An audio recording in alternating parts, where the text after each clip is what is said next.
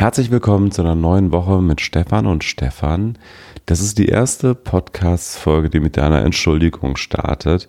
Und zwar möchte ich mich dafür entschuldigen, dass die Soundqualität dieser Folge nicht die von euch gewohnte ist. Was in diesem Fall einfach an mir liegt. Ich habe nämlich bei der Aufnahme leider vergessen, das Mikrofon umzustellen von iMac Built-in auf mein externes äh, Profi-Mikro, mit dem ich jetzt gerade aufnehme. Deshalb eine große Entschuldigung zu Beginn. Ich werde ein bisschen klingen wie aus der Badewanne und Stefan Mauer werdet ihr wie gewohnt mit seinem Profi-Mikro hören. Naja, das vorweg und jetzt trotzdem viel Spaß mit der heutigen Folge. Herzlich willkommen zu einer neuen Woche mit Stefan und Stefan. Wie immer mit Stefan Mauer. Hallo. Hallo, grüß dich, Stefan. Und mit mir, Stefan Dörner. Und wir blicken wie jeden Sonntag auf die wichtigsten Nachrichten der Woche und ordnen sie ein bisschen ein. Und das erste große Thema, über das wir sprechen wollen, das hat wieder mal mit Corona zu tun. Und zwar hast du, Stefan, dich ein bisschen mit dem Thema Green Zones beschäftigt. Was ist das genau?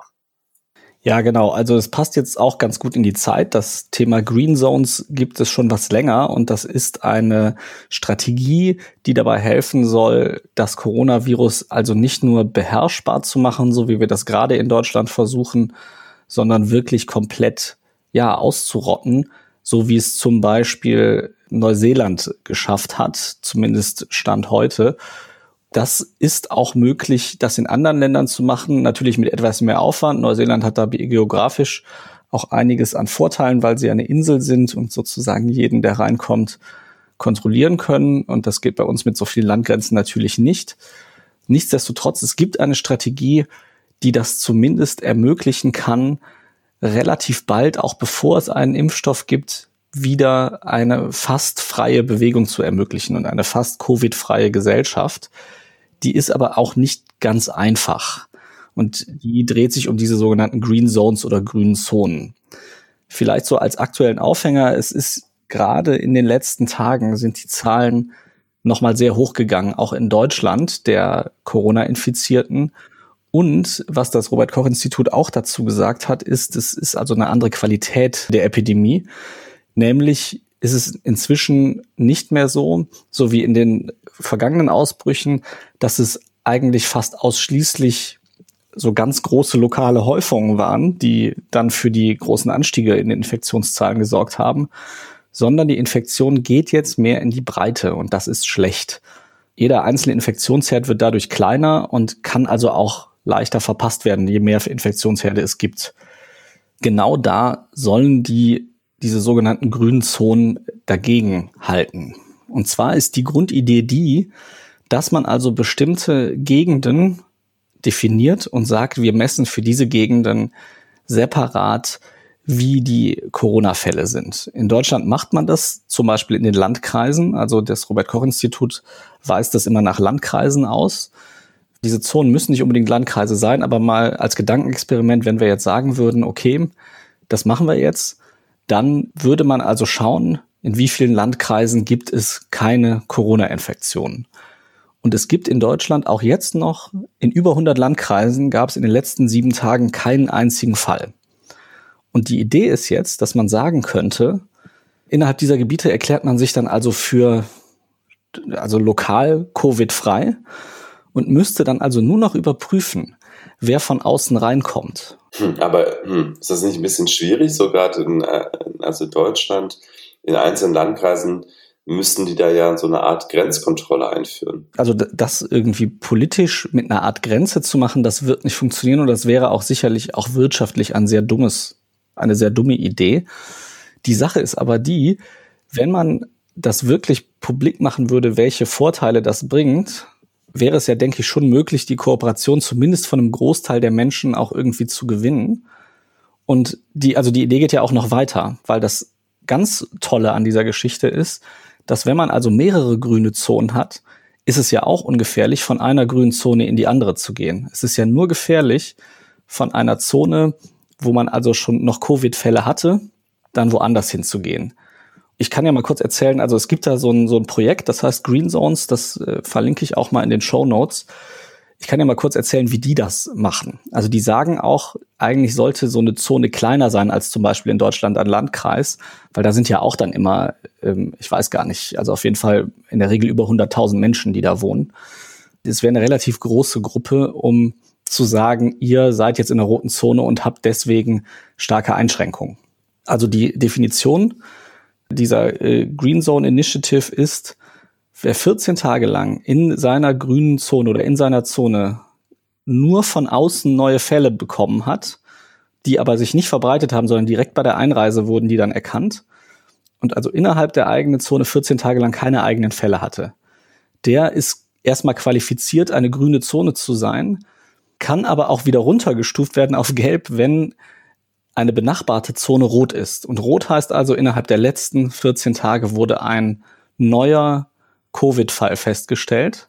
Auch nicht jetzt im Zuge einer Nachverfolgung einer, eines anderen Ausbruchsgeschehens, sondern wirklich als neuer Fall oder als neuer Infektionsherd festgestellt. Dann ist man automatisch rot. Wer Nachbar einer roten Zone ist, kann höchstens gelb sein. Und wie gesagt, wer 14 Tage Covid-frei ist, abgesehen von Menschen, die neu einreisen und an keine rote Zone grenzt, der ist dann grün. Und dann wird's, dann fängt es an Spaß zu machen, weil dann könnte man zu 100 Prozent die Wirtschaft und alles wieder öffnen und auch Veranstaltungen wieder erlauben. Man könnte wieder das normale Leben aufnehmen. Das einzige Risiko wäre eben, wenn von außen jemand reinkommt. Und dafür müsste man also schon sowas machen, wie, dass man sagt, Leute aus roten Zonen, die reinkommen, die müssen getestet werden. Es sollten auch Leute aus roten Zonen sich überlegen, ob sie in eine grüne Zone reisen müssen. Und es sollten halt die Tests zur Verfügung stehen, um eben allen Leuten, die das trotzdem machen wollen, die damit also ein erhöhtes Risiko einschleppen könnten, um die zu überprüfen. Und die sagen das extra, dass das nicht nur durch politische Entscheidungen funktionieren kann. Also die Politik muss da den Rahmen setzen. Es muss also eine relativ hohe Kooperation der Bürgerinnen und Bürger geben. Sonst geht das nicht. Also man kann das nicht nur mit politischen Rahmenbedingungen machen. Wichtig ist natürlich von Seiten der Politik, dass idealerweise irgendwelche Zonen auch definiert werden, dass Tests zur Verfügung stehen und auch möglichst viele und dass es ja eine Art Kampagne gibt, um das Ganze auch zu promoten, um auch irgendwie zu sagen, so kann das funktionieren und dass den Leuten auch klar wird, welche Vorteile das haben kann.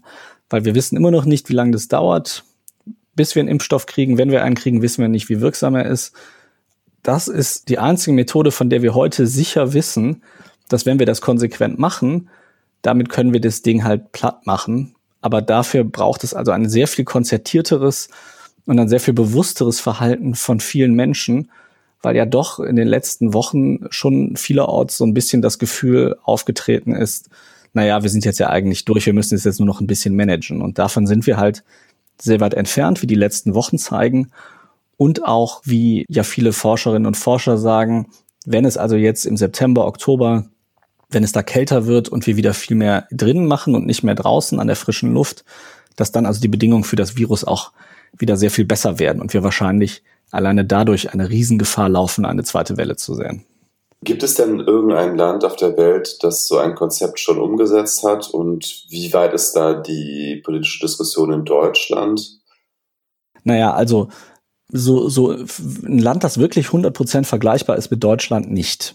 Weil, also wir haben ja wahnsinnig viele Landgrenzen, wir haben ein föderales System, das lässt sich also auch nicht einfach so von oben jetzt entscheiden. Wir machen das mit diesen Green Zones, sondern das muss ja in Abstimmung mit den Bundesländern und den Kommunen und etc. muss das ja geschehen. Aber ein Land, was diese Containment-Strategie, also wirklich die Strategie, das Virus auslöschen, ziemlich gut verfolgt, ist ja zum Beispiel Neuseeland. Wie gesagt, habe ich ja eben erwähnt, sind wegen ihrer Lage äh, natürlich auch bevorteilt, weil sie eben keine Landgrenzen haben mit anderen Ländern. Und das macht es natürlich sehr viel einfacher, das zu managen, wer einreist und die Leute dann zu kontrollieren. Aber zum Beispiel Georgien ist auch sehr gut gewesen. Die haben sehr, sehr früh angefangen mit Abstand halten, mit Maske tragen, viel, viel früher, als wir das in Deutschland gehabt haben. Und wenn man sich da die Zahlen anguckt, dann spricht das auch sehr für das Land. Was wir jetzt in Deutschland gemacht haben, was immerhin so ein bisschen in die Richtung geht. Wir hatten ja jetzt diese Woche die Diskussion um Tests an Flughäfen. Da gab es ja jetzt die Entscheidung, Die sollen also jeder, der zurückkehrt, darf sich kostenlos testen lassen. Das übernimmt die Allgemeinheit. Es ist die Entscheidung gefallen, dass geprüft werden soll, ob das sogar zur Pflicht wird, wenn man aus einer, äh, aus einer gefährdeten Region kommt. Wer aus einer gefährdeten Region kommt, muss sich 14 Tage selbst isolieren. Das ist auch schon Regel. Da haben sie allerdings dann, wie ich finde, jetzt einen Fehler gemacht, weil sie, man kann jetzt, wenn man sich testen lässt, dadurch diese 14-tägige Periode umgehen, obwohl man aus einem Risikogebiet kommt. Und das ist nicht so klug, weil so ein Test ist ja immer nur eine Momentaufnahme. Und wenn in dem Moment noch keine Erreger da sind, die man messen kann, die aber vielleicht schon im Körper sind und sich ein oder zwei Tage später manifestieren, dann verpasst man das und verpasst eventuell jemanden, der doch infiziert ist. Nichtsdestotrotz, also sehr gut, dass wir jetzt stärker kontrollieren, wer, wer das bei der Einreise haben könnte. Es soll auch in der Nähe von Grenzen, wo man mit dem Auto oder mit dem Zug fährt, da sollen also jetzt Stationen errichtet werden, wo man sich testen lassen kann. Es sollen äh, Hinweisschilder aufgestellt werden. Wer mit der Bahn international fährt, soll wieder so Passagierkarten ausfüllen. So ähnlich soll das auch mit den Flugzeugen wieder passieren, dass man also wieder nachverfolgen kann, wer neben wem gesessen hat. Das geht alles in die richtige Richtung. Aber also der wirkliche Clou bei den Green Zones ist eben, und das wird, glaube ich, nicht genügend kommuniziert, dass es eine solche Möglichkeit vielleicht geben könnte, wäre halt, dass man innerhalb einer Green Zone wieder sehr, sehr viel weiter lockern könnte, auch als wir das bis jetzt gemacht haben. Und dass man eben zwischen den Green Zones sich auch frei bewegen könnte. Und man könnte also im sehr kleinen und lokalen Bereich anfangen und so eine Zone definieren und idealerweise, wenn die dann wachsen, wenn dann die Nachbarzonen auch grün werden, dann entsteht ein Netzwerk, dann vergrößern die sich. Immer gezielter wäre es möglich, das Virus einzudämmen. Am Anfang ist es natürlich eine Wahnsinnsaufgabe, weil das unglaublich flächendeckend wäre. Aber je weiter es gelingt, jede einzelne kleine Zone, die man dazu gewinnt, bedeutet ja, dass man in dem Bereich auch nicht mehr ganz so heftig aufpassen muss, sondern nur noch aufpassen muss, dass von außen nichts Neues reinkommt. Diese Möglichkeit zumindest, die fehlt mir in der politischen Diskussion. Mir ist völlig bewusst, dass das kein Selbstläufer würde, gerade in Deutschland. Also hier wird sich ja über jede Entscheidung gestritten, auch wegen unserer Föderalität. Aber trotzdem, zumindest hätte ich das gerne mal in der Debatte, hätte ich mal jemanden, der weit oben steht und der da auch was zu sagen hat, dass sich da, da mal jemand hinstellt und das zumindest mal als Option ins Spiel bringt. Weil ich habe das Gefühl, dass das ganz vielen Menschen noch gar nicht bewusst ist. Und unsere, und unsere aktuelle Regelung ist halt so, dass, dass es heißt, wenn mehr als 50 Neuansteckungen innerhalb der letzten sieben Tage pro 100.000 Einwohner irgendwo sind. Und erst dann muss dann diese jeweilige Gegend über stärkere Maßnahmen nachdenken, und selbst jetzt, wo alle, wo das RKI schon wieder sagt, oh, das geht aber gefährlich hoch, wir liegen jetzt bundesweit bei unter fünf. Man müsste also noch mal mehr als das Zehnfache haben dessen, was wir jetzt haben, bis diese automatischen Alarmmechanismen greifen. Und das ist viel zu spät. Da könnte so eine Green Zone Strategie den entscheidenden Unterschied machen. Ein spannendes Konzept auf jeden Fall. Es würde wahrscheinlich auch sehr stark davon abhängen, ob das funktioniert, ob die Leute in den gelben und roten Zonen kooperationsbereit sind. Ich kann mir nämlich gut vorstellen, wenn ich mir jetzt gerade aktuell das Verhalten von vielen Menschen ansehe, die ja sehr ähm, inzwischen sehr unvorsichtig sind, dass sie einfach sagen, ja, ich werde es ja schon nicht haben und ich fahre dann einfach in so eine grüne Zone. Was ich mich natürlich auch frage, ist, was macht das ne, psychologisch? Es gibt ja jetzt schon häufig diese ganzen Phänomene, dass dann irgendwie wenn vermehrt Fälle in einem bestimmten Kreis auftreten, dass dann Leute, die entsprechendes Kennzeichen haben, irgendwie angefeindet werden und so. Also, also treibt uns das auseinander? Äh, Gibt es dann irgendeinen Kampf der, der Grünen gegen die roten Zonen oder so? Ne? Zwei-Klassengesellschaft.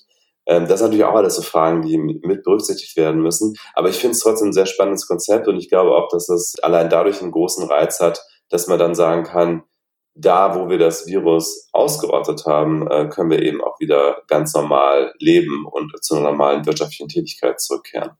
Ja, und äh, du hast völlig recht. Also ich glaube auch, dass wir da sehr aufpassen müssen, dass wir nicht das so zu was Negativem drehen und sagen, die roten Zonen sind die schlimmen.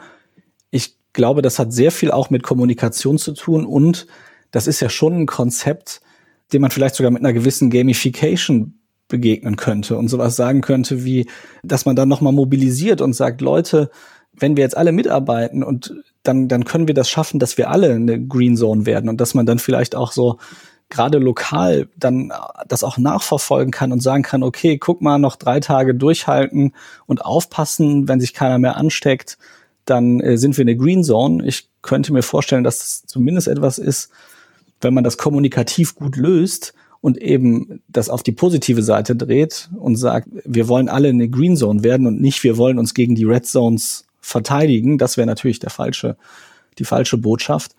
Ich glaube, dass das zumindest etwas sein könnte, was sehr gut kommunizierbar wäre. Und was ja auch noch dazu kommt, man muss ja jetzt de facto nicht wirklich warten auf das, was die Politik entscheidet. Man kann ja schon versuchen, das auch ein bisschen in Eigenregie zu gestalten. Also die Daten sind ja alle online. Man kann ja sehen, wie es im eigenen Landkreis aussieht.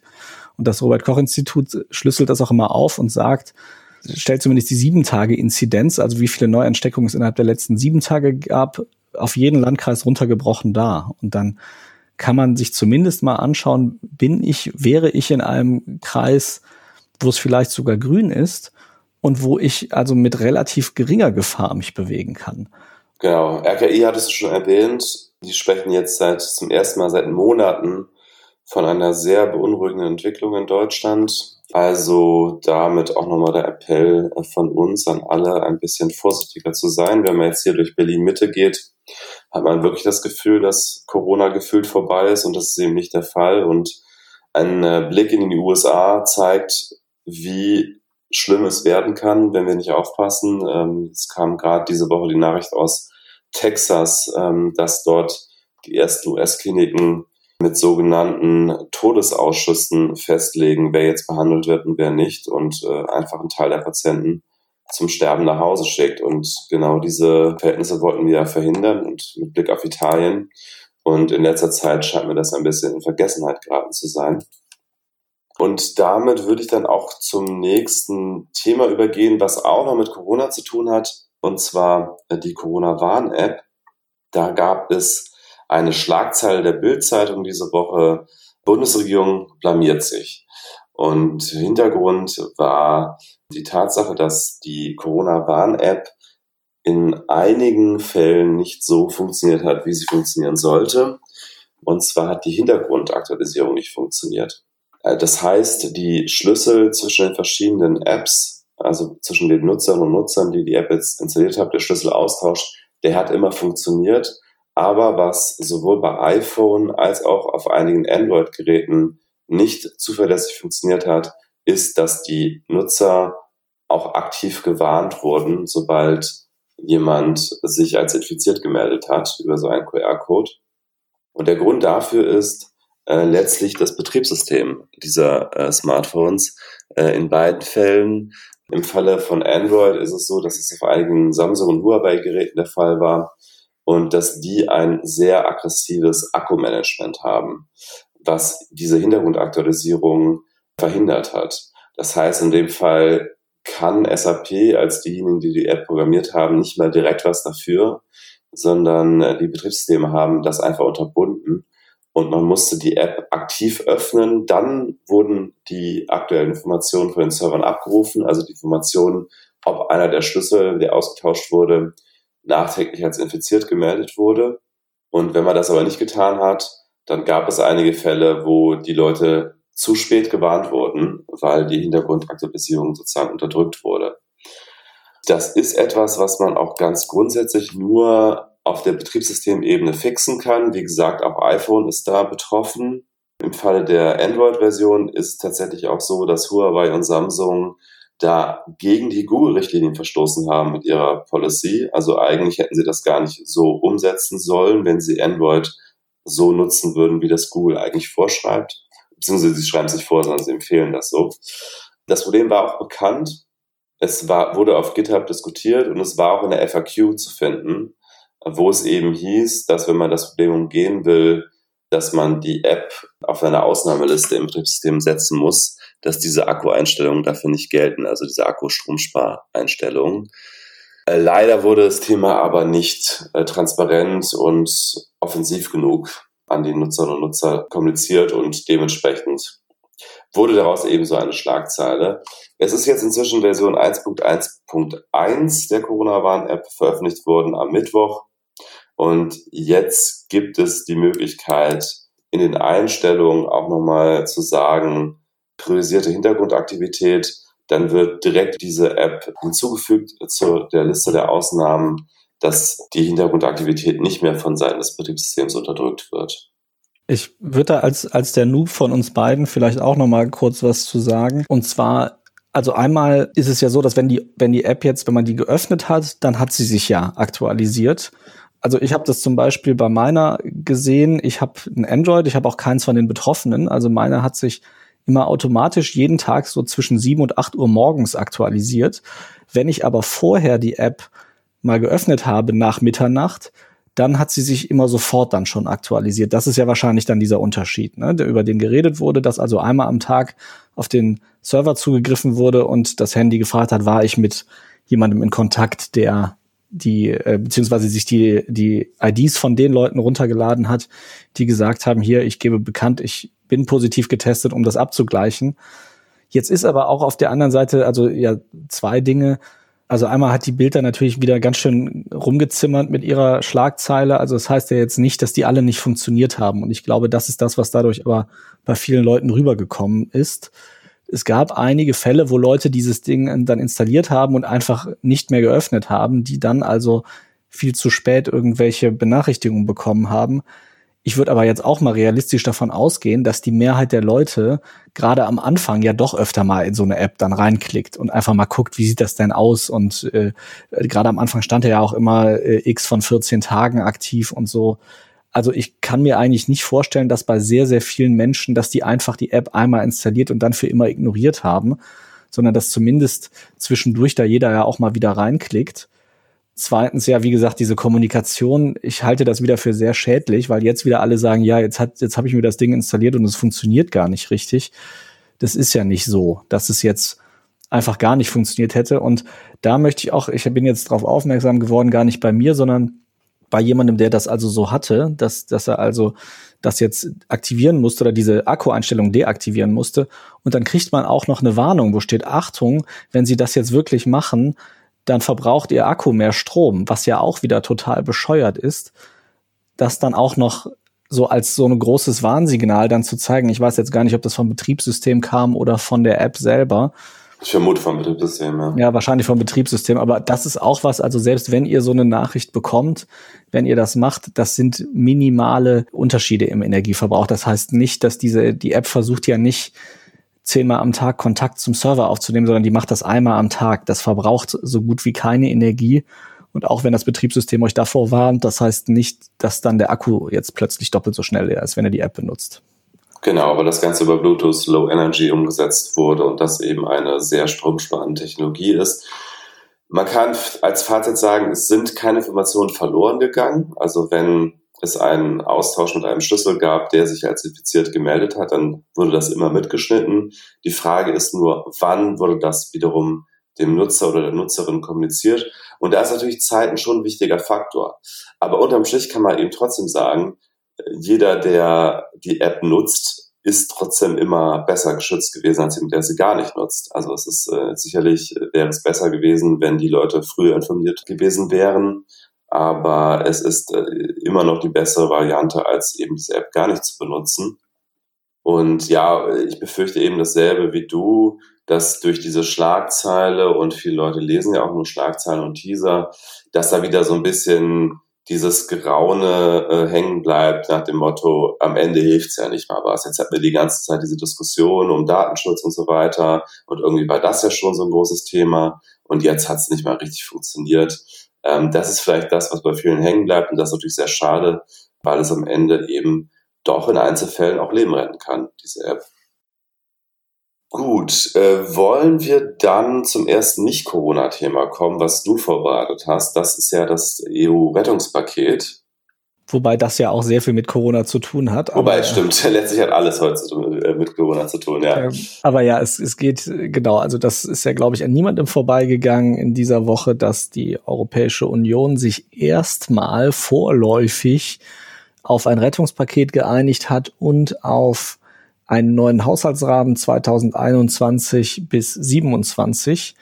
Insgesamt, und die Zahl hat jetzt, glaube ich, auch jeder schon mal gelesen, werden also für das Rettungspaket und für den Haushalt in dieser Zeitspanne 1,8 Billionen Euro ausgegeben.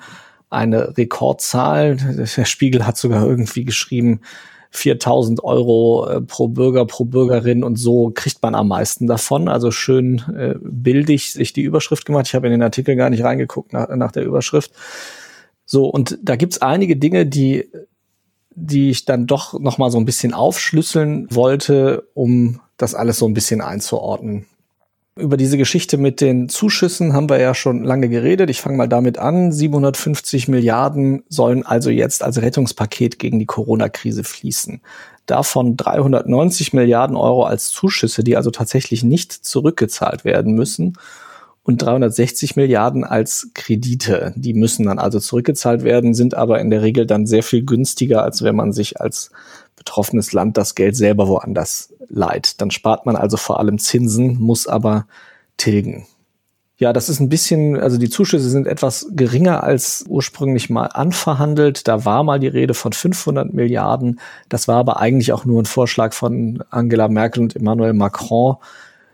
Und ich vermute mal, das war eh nur so ein bisschen Verhandlungsmasse, damit dann eben die Leute, die gegen die Zuschüsse sind, was zu verkaufen haben, so wie der österreichische Bundeskanzler Sebastian Kurz, der ja danach sehr viel in den Medien war und erzählt hat, wie toll er das für Österreich ausgehandelt hat. Also ich glaube, dass das auch deswegen jetzt einfach ein bisschen niedriger ausgefallen ist, dass das schon so eine Sollbruchstelle war. Das ist also jetzt tatsächlich dieser, dieser große Shift, diese große Verschiebung in der Strategie der Europäischen Union. Das allererste Mal überhaupt macht die EU eigene Schulden und das allererste Mal überhaupt zahlt sie an Mitgliedsländer, also diese Zuschüsse, da, da macht sie also gemeinsame Schulden, die für die alle haften.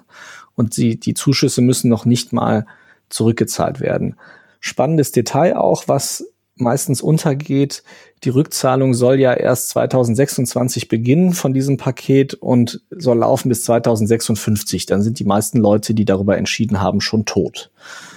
Ja, finde ich auch ganz spannend, äh, dass da eigentlich kaum darüber geredet wird, dass das ja eine gigantische Belastung für die Zukunft auch ist. Also ich finde das richtig, dass wir da jetzt was machen und ich finde es auch richtig, dass wir, dass wir auch Zuschüsse auszahlen, nicht nur Kredite ja, der Kompromiss, der wird jetzt überall so verkauft. Die Empfängerländer sind sehr zufrieden. Das heißt, also gerade Italien, da habe ich jetzt mehrere Artikel gelesen, dass da wohl die Resonanz sehr, sehr positiv ist. Was ja dafür spricht, dass die eigentlich mit ein bisschen weniger gerechnet haben. Aber unterm Strich ist es jetzt ein wichtiges Signal, dass die EU sagt, wir stehen zusammen und wir lassen uns nicht auseinander dividieren. Das Ganze wurde aber auch teuer erkauft. Also was ja auch immer in den Medien war, ganz viel sind, ist ja diese sogenannte Rechtsstaatlichkeitsklausel. Das jetzt wiederum nicht bei den Zuschüssen, sondern vor allem beim EU-Budget. Da sollte also, das sollte daran gekoppelt sein, dass bestimmte rechtsstaatliche Grundlagen gewährleistet sind in den Ländern, die EU-Budget kriegen. Insbesondere war da natürlich der Blick auf Polen und Ungarn, wo ja also seit vielen Jahren schon die Debatte ist. Und da sagen viele, dass die Klausel, die, die es letztendlich jetzt bis in die Verträge geschafft hat, viel zu weich ist. Also das heißt nicht, dass das nicht möglich ist, diese Länder irgendwie zu sanktionieren, aber es ist nicht einfach und es ist relativ viel politischer Wille dafür nötig. Das war also wieder so eine Kompromissklausel, die hat eine kleine Tür offen gelassen, dass man also doch noch die Länder sanktioniert. Die ist aber nur relativ klein und von vielen Abers bestimmt und es wäre halt sehr viel politischer Wille dafür notwendig, das zu machen.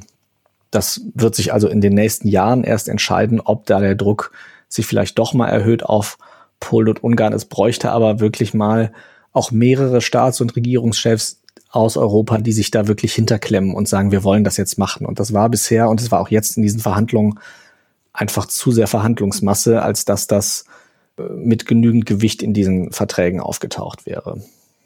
Ja, ich finde auch ganz persönlich wichtig, dass wir dieses Signal erstmal senden, dass wir hier als äh, EU solidarisch sind und zusammenstehen und letztlich uns eben doch immer wieder zusammenraufen konnten in dieser sehr schweren Krise. Aber man muss natürlich auch sagen, Solidarität ist keine Einbahnstraße und so wie sich Italien zum Beispiel in dieser ganzen Verhandlung verhalten hat, also dass sie im Grunde eigentlich immer signalisiert haben, wir wollen das Geld, aber wir wollen überhaupt kein Mitspracherecht, wir wollen überhaupt keine Transparenz, was wir damit machen. Ich verstehe, woher das kommt, äh, dass natürlich die Maßnahmen im Zuge der Eurokrise teilweise für einige Verwerfungen gesorgt haben in Südeuropa, diese ganze Austeritätspolitik und so weiter. Äh, das hat natürlich tiefe Narben hinterlassen. Nur ich hoffe, dass jetzt mit diesem Signal, dass am Ende dem doch wieder Geld fließt, dass auch gemeinsame Schulden zum ersten Mal aufgenommen werden, dass damit dann auch äh, perspektivisch wieder Entgegenkommen auch kommt von, von südeuropäischen Ländern und dann nicht so eine Haltung sich breit macht, ähm, wir wollen bedingungslos einfach immer wieder Geld, weil wir wissen ja, dass ihr mit uns in einer Schicksal Schicksalsgemeinschaft gefangen seid über den Euro. Äh, deswegen werdet ihr am Ende schon zahlen. Das wäre natürlich sehr ungesund für dieses politische Klima in Europa. Genau, auf jeden Fall. Und das sollte man auch nicht unterschätzen, dass das natürlich auch eine Rolle spielt. Viele Kritiker von diesen gemeinsamen Schulden sagen ja jetzt auch, jetzt sei so ein Damm gebrochen und das nächste Mal wäre es für Italien jetzt zum Beispiel oder auch für andere Länder leichter, wirklich wieder Geld und Zuschüsse einzufordern, gemeinsame Kredite, dass man irgendwann doch zu diesen Eurobonds kommt, über die wir ja auch schon gesprochen haben hier. Das ist also ein Risiko oder ein Kritikpunkt, den viele auch sehen und haben.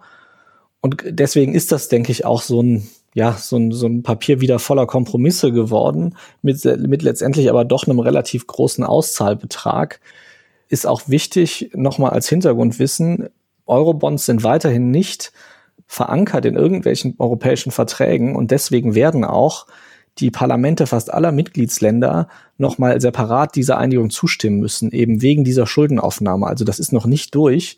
Und eigentlich würde so ein so eine große Zustimmung, die so riesige Finanzvolumina freisetzt. Also ich habe da jetzt gelesen, dass von einem Politikwissenschaftler, der gesagt hat, normalerweise dauert sowas ein bis zwei Jahre.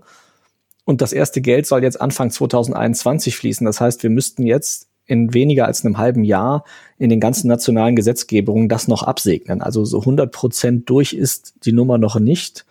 Genauso wenig übrigens wie der EU-Haushalt der ja noch vom Europäischen Parlament abgesegnet werden muss. Und das hat jetzt schon einen Vermittlungsausschuss angerufen und hat gesagt, sie wollen da Nachbesserungen haben. Auch da haben wir ein enges Zeitplänchen. Der Haushalt soll ja schon Anfang 2021, dieser Rahmenhaushalt soll ja dann schon in Kraft treten. Das Parlament tritt das nächste Mal vom 14. bis 17. September zusammen und könnte also dann frühestens darüber entscheiden. Und sie kritisieren zum Beispiel, und das finde ich auch ziemlich äh, verrückt, dass also deutlich weniger Geld als avisiert für Forschung, für internationale Zusammenarbeit und für Bildung ausgegeben wird. Und es kritisieren auch viele, dass also zu wenig von dem vielen Geld, was jetzt fließt, explizit für Umweltprojekte markiert ist und reserviert ist. Auch nochmal zur Einordnung, also zum Beispiel dieser Forschungs, äh, dieses Forschungsprogramm Horizon, das wurde nicht gekürzt, so wie das viele äh, gesagt haben, aber es wurde eine deutlich größere Aufstockung gefordert, unter anderem vom Parlament, als sie jetzt gekommen ist. Also das war schon Verhandlungsmasse. Das hat halt verloren in diesen Verhandlungen. Und das EU-Parlament sagt jetzt, das sind aber eigentlich gerade die Sachen, gemeinsame Forschung, gemeinsame äh, externe Politik, Umweltprojekte, das sind eigentlich genau die europäischen Sachen. Und da müssen wir mehr reinstecken. Also auch das ist noch nicht durch. Äh, ich gehe nicht davon aus, und da gehen auch wenig von den Leuten im Parlament davon aus, so wie ich das bisher mitgekriegt habe, dass man wirklich das Budget nochmal aufstockt. Es wird aber jetzt darum gehen, dass man vielleicht doch nochmal ein bisschen was verschiebt. Und in der Regel wird da auch immer noch so mit einem kleinen Puffer gearbeitet, dass man eben solche Last-Minute-Forderungen dann doch noch erfüllen kann. Gut, dazu noch irgendwas oder wollen wir dann zum nächsten Thema übergehen? Nee, viel mehr habe ich dazu auch nicht zu erzählen. Ich denke, dann wird es Zeit für ein dann doch vielleicht nicht Corona-Thema. Genau, stimmt. Das hat jetzt tatsächlich auch nicht indirekt mit Corona zu tun. Es geht um die AfD und insbesondere Andreas Kalbitz, der bis zu seinem Parteiausschluss nicht nur im AfD-Bundesvorstand war, sondern auch Fraktionsvorsitzender der AfD-Fraktion in Brandenburg. Und der Bundesvorstand hatte ja Kalbitz ausgeschlossen und das ist etwas, was eigentlich nach Parteienrecht nicht funktioniert. Also der Bundesvorstand ist für diese Frage, wer Mitglied einer Partei ist, nicht zuständig laut Parteiengericht. Und deshalb hatte das Landgericht Berlin diese Entscheidung eigentlich sehr voraussehbar für jeden, der ein bisschen sich auskennt mit Parteienrecht, für ungültig erklärt. Und jetzt diese Woche hat das AfD-Bundesschiedsgericht, das zuständig ist, diesen Parteiausschluss bestätigt. Ähm, und damit ist Andreas Kalbitz jetzt zunächst mal ausgeschlossen. Er hat angekündigt, dass er dagegen nochmal vorgehen will, zivilrechtlich. Hintergrund ist eigentlich eine ganz große Auseinandersetzung innerhalb der AfD zwischen dem, was man häufig völkischen Flügel nennt und dem Rest, also der, man könnte sagen, den gemäßigten. Man könnte auch sagen, den einfach nur bürgerlich-rassistischen, aber nicht völkisch-rassistischen. Der Grund, warum der Bundesvorstand Kalbitz zunächst ausgeschlossen hatte und das jetzt auch von dem Bundesschiedsgericht bestätigt wurde, ist, dass Kalbitz eine frühere Mitgliedschaft bei den Republikanern und auch bei einer neonazistischen Organisation, die inzwischen verboten wurde, nämlich der Heimattrauen deutschen Jugend offenbar verschwiegen hat. Man muss dazu sagen, Kalbitz bestreitet, dass er jemals HDJ-Mitglied war. Äh, allerdings sagt das der Verfassungsschutz. Der Verfassungsschutz hatte jetzt auch im Vorfeld bereits erstmals seit 2014 wieder äh, Landtagsabgeordnete äh, beobachtet und zwar neben Andreas Kalbitz war das auch der thüringische AfD-Chef Björn Höcke und außerdem noch Hans-Thomas Tillschneider, der ist Landtagsabgeordneter in Sachsen-Anhalt und dort kulturpolitischer Sprecher und auch sehr nah an der identitären Bewegung, die ja auch so im völkischen Bereich unterwegs ist. Ja, im Grunde kann man sagen, es gibt zwei AfDs inzwischen mindestens, eben diesen, ich sag mal, den, die, die, die sich den bürgerlichen Anstrich geben. Dazu gehört ganz federführend Jörg Meuthen, ähm, der AfD-Chef.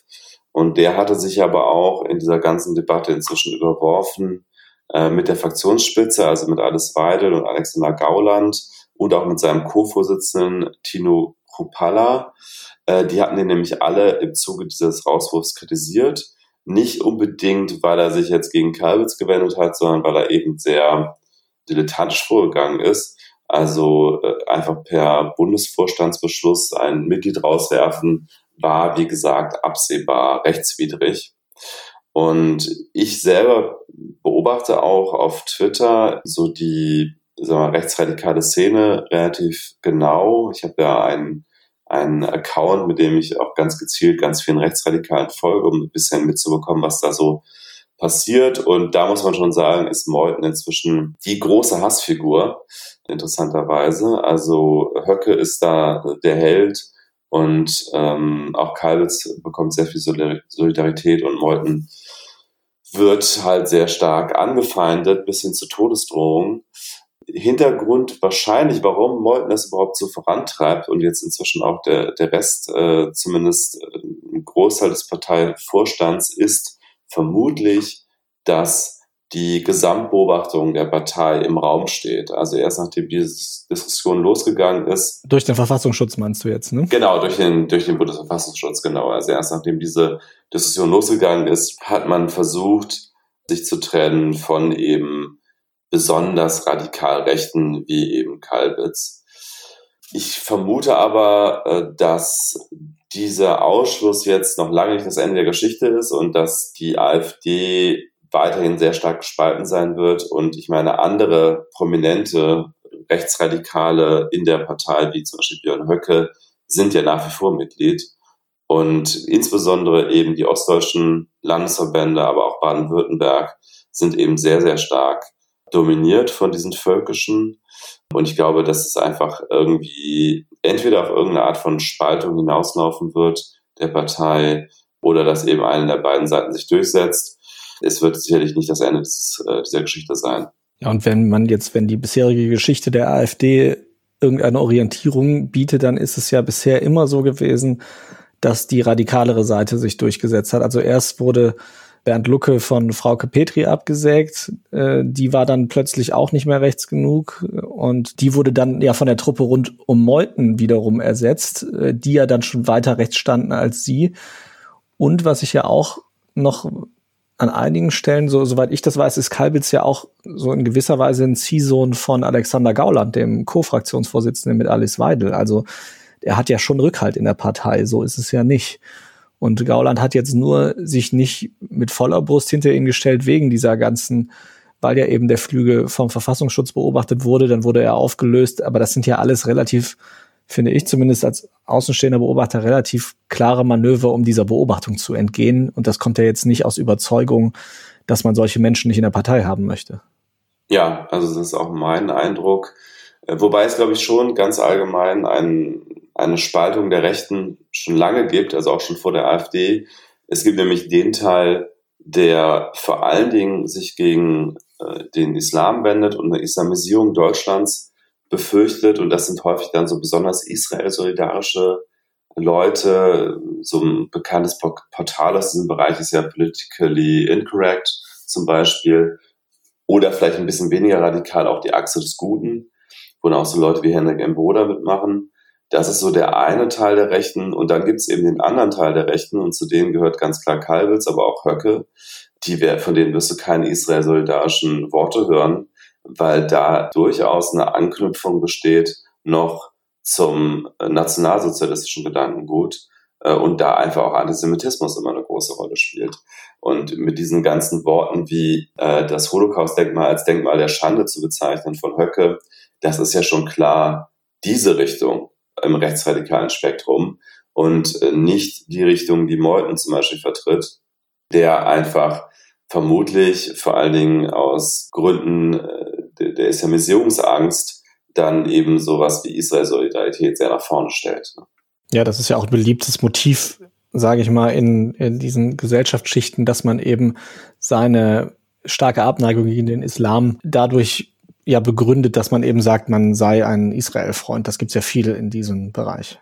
Und dann gibt's natürlich auch darüber hinaus noch eine, eine weitere große Trennlinie innerhalb der AfD und das ist einfach die zwischen, ich sag mal, radikal Kapitalisten wie zum Beispiel Alice Weidel, die ja auch Mitglied der Hayek-Gesellschaft ist, die eben im Grunde schon fast libertäre Ansichten vertritt, wenn es um die Wirtschaftsordnung geht. Also, dass der Staat sich da möglichst weit raushält Leute wie Höcke beispielsweise, die sind dann eher schon äh, auf diesem Trip von, wir brauchen einen starken Sozialstaat, aber halt nur für Deutsche. Also man könnte auch Nationalsozialisten sagen, wenn jetzt dieser Begriff nicht schon anderweitig so stark belegt ist oder wäre. Aber ähm, also Höcke ist da deutlich sozialer sozusagen, äh, in Klammern nur für Deutsche zwar. Aber äh, das ist natürlich ein weiterer starker Konfliktpunkt innerhalb der AfD, der sich auch nicht so einfach auflösen lässt.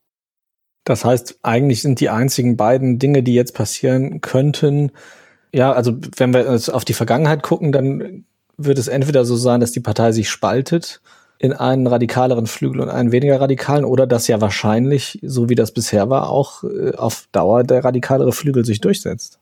Hm, ich bin mir nicht ganz sicher, ob dieser völkische Flügel sich wirklich durchsetzt. Natürlich kann man sagen, man kann sich die Geschichte der AfD anschauen und du hast völlig recht in der Tendenz wurde es immer radikaler. Also von einem konservativen Euro-Ablehner Lucke ging es ja dann sehr, sehr schnell Richtung Rassismus und diese, diese äh, Entwicklung war, war sehr konsequent. Aber ich glaube, beim Thema völkisch, Anknüpfung zur NS-Ideologie, Antisemitismus, das ist halt eine Form von Radikalität, bei der ich glaube, dass sie nicht mehr anschlussfähig ist bei vielen westdeutschen Landesverbänden der AfD. Äh, durchaus, wie gesagt, in Baden-Württemberg als Ausnahme. Das war immer ein Bundesland, wo solche, solches Gedankengut auch in der CDU durchaus lange noch gepflegt wurde. Ich glaube, bei vielen anderen westdeutschen Landesverbänden denen geht es doch in erster Linie um Ablehnung des Islams, um Angst um Islam, Islamisierung, aber die gehen nicht mehr mit bei einer Anschlussfähigkeit Richtung Nationalsozialismus und Richtung Antisemitismus ist mir jetzt meine, meine ganz grobe Einschätzung, ohne jetzt natürlich auch tiefere Einblicke zu haben. Also ich würde nicht davon im Automatismus ausgehen, dass es irgendwie eine, bald eine Höcke AfD gibt und sonst nichts mehr. Aber ja, trotzdem sehr spannend finde ich auch die Einblicke, die du jetzt gerade da durch deine Volkschaft auf Twitter, dass du da so ein, quasi so ein Spionage-Account hast, finde ich sehr spannend auch da dann also mitzubekommen, dass also ganz klar der Flügel die, die Vertretung der Rechtsradikalen ist in Deutschland und dieser Szene ist und dass die also jeden, der versucht, diesen Teil der AfD zu schwächen, auch wirklich als den Feind ansieht und ja. eben nicht sagt, wie können wir mit denen zusammenarbeiten, sondern wenn er nicht radikal genug ist, dann ist er halt der Feind. Ne? Ja, also für die richtigen Nazis auf Twitter ist Meuthen gerade der, der Verräter. Dann kommen wir noch zum allerletzten ganz kurzen Thema. Das ist eigentlich nur eine kleine Petitesse, die wir schnell abhandeln können. Und zwar hat die Tagesschau getitelt auf der Webseite, BKA kann bei WhatsApp mitlesen. Und als ich diese, diese Zeile gelesen habe, ist mir ehrlich gesagt erstmal die Kinnlade runtergefallen. Ich habe ja auch hier im Podcast, gerade in unserer letzten Ausgabe, schon mal ausführlich erklärt, warum das nicht so einfach möglich ist beim Thema WhatsApp, dass da irgendwelche Geheimdienste einfach so mitlesen können. Das liegt nämlich an der Ende-zu-Ende-Verschlüsselung, die im Falle von äh, WhatsApp eben auch sehr gut umgesetzt wurde. Also habe ich ganz schnell reingeklickt und gelesen und gelesen. Und im Laufe des Artikels ist mir klar geworden, ja, okay, äh, wenn das BKA ein Handy in die Hand fällt, den Zugangscode kennt oder kein Zugangscode eingerichtet wurde, und das heißt also Vollzugriff hat auf das Handy, dann kann es natürlich so wie jeder andere Mensch auch, so wie ich das auch gemacht habe bei meinem eigenen Handy, WhatsApp per Web-App auslesen. Das kennen sicherlich viele auch von euch, also dass man einfach auf seinem eigenen Rechner WhatsApp Web einrichtet und dann per Browser oder auch per anderer App auf dem Desktop seine eigenen Nachrichten lesen kann. Also in dem Fall, klar, wenn das BKA, äh, wie gesagt, ein Handy in die Hand fällt, physischer Zugriff vorhanden ist und auch die Codesperre umgangen wird oder halt bekannt ist, muss man einfach so ganz allgemein sagen, kann das BKA eigentlich alles tun. Kann natürlich auch einfach alle Nachrichten so lesen, also braucht man nicht mal unbedingt dafür äh, dann diese Web-App einrichten. Kann aber natürlich, also könnte ja theoretisch natürlich die Web-App einrichten, das Handy zurückgeben und dann die weitere Kommunikation mitlesen. Das ist allerdings auch etwas, was der Nutzer in der Regel dann äh, mitbekommen oder zumindest mitbekommen kann, weil nämlich sämtliche Webinterface-Verbindungen auch angezeigt werden in der App. Also wenn da irgendwie ein Gerät auftaucht in Einstellungen bei WhatsApp, wo man sich denkt, hm, was ist das für ein Gerät? Das kenne ich gar nicht. Sollte man das sowieso einfach rausschmeißen. In der Regel warnt Herr WhatsApp auch, wenn ein neues Gerät hinzugefügt wird. Also letztlich eine Nachricht, bei der man auf den zweiten Blick sagen muss, ja, naheliegend und ähm, sicherlich keine großen Hackerfähigkeiten vonnöten, damit das BKA das tun kann. Du hattest hier in der Vorbereitung der Sendung sehr, äh, sehr schön auf den Punkt gebracht mit, äh, dabei haben sie nur dasselbe gemacht wie eifersüchtige 16-Jährige, die das Handy seiner Freundin, der das Handy seiner Freundin klaut und heimlich WhatsApp Web auf seinem Computer aktiviert. Genau, also das war, das ist ja auch der Grund, warum wir das jetzt einfach nochmal mit aufgenommen haben, weil wir einfach fanden, diese Überschrift und auch diese Wellen, die sie ja dann doch irgendwie geschlagen hat, war einfach sowas von übergeigt und daneben gegriffen und hatte einen Alarmismus ausgelöst. Und wie gesagt, am Ende, also gibt ja auch wirklich Jugendliche, die dann zufällig am gleichen Computer sitzen, wo sich vorher jemand auf Instagram eingeloggt hatte und vergessen hat, sich auszuloggen und die dann irgendeinen Quatsch posten auf den Sachen und danach allen ihren Freunden erzählen, ich habe das Instagram von sowieso gehackt. Das ist ungefähr das Niveau, über das wir hier reden. Also das muss jemand sperrangelweit alle Sicherheitsvorkehrungen offen gelassen haben. Bei seinem Handy muss das quasi ungesperrt den Polizisten in die Hand gedrückt haben. Und dann darf er noch nie nachgucken, ob in seinem WhatsApp steht, dass Webinterfaces aktiv sind, äh, die er nicht kennt. Also total alarmistisch und Quatsch, so eine Überschrift darüber zu schreiben. Und das sind ja wirklich gute Kollegen. Und wir haben eben in der Vorbesprechung schon drüber geredet. Das können wir uns eigentlich nur so vorstellen, dass also jemand, der Artikel selber ist da schon etwas vorsichtiger geschrieben, wenn da, obwohl da auch ein, zwei Formulierungen drin sind, die vielleicht ein bisschen übergeigt sind.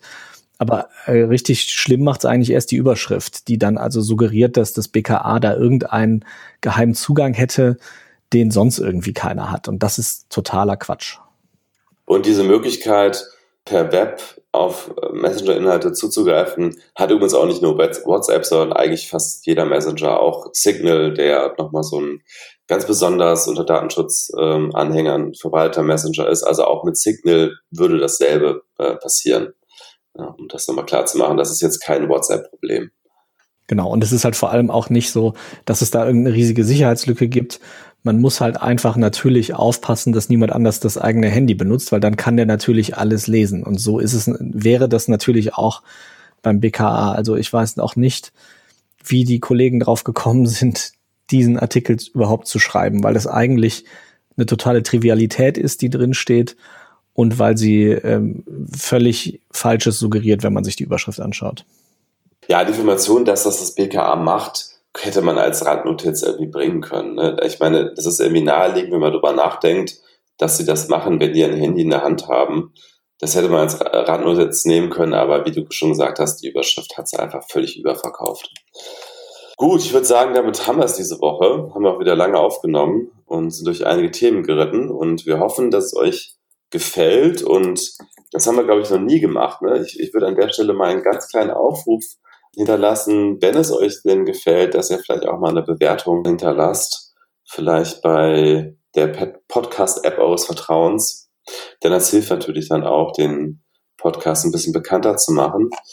Ich bin mir nicht so ganz sicher, wie man diese Zahlen, die Podigy uns hier zur Verfügung stellt, lesen muss. Seit Freigabe haben wir schon 183 Abonnenten. Das ist doch schon mal was. Ich weiß halt nur nicht, wie viele davon jetzt noch aktiv sind. Ja, aber das ist doch schön. Das können doch gerne ein paar mehr werden. Sagt also gerne Bescheid, beziehungsweise klickt es gerne an, abonniert uns gerne, empfehlt uns weiter, wenn es euch gefällt. Wenn es euch nicht gefällt, schreibt uns, sagt uns, was wir besser machen können. Würde uns freuen. Da haben wir ja auch eine E-Mail-Adresse für eingerichtet. Und zwar ist das post at stefanstefan.de und zwar einmal mit ph geschrieben und damit f geschrieben. Wir sind gespannt. Bis dann. Bis dahin, bis nächste Woche.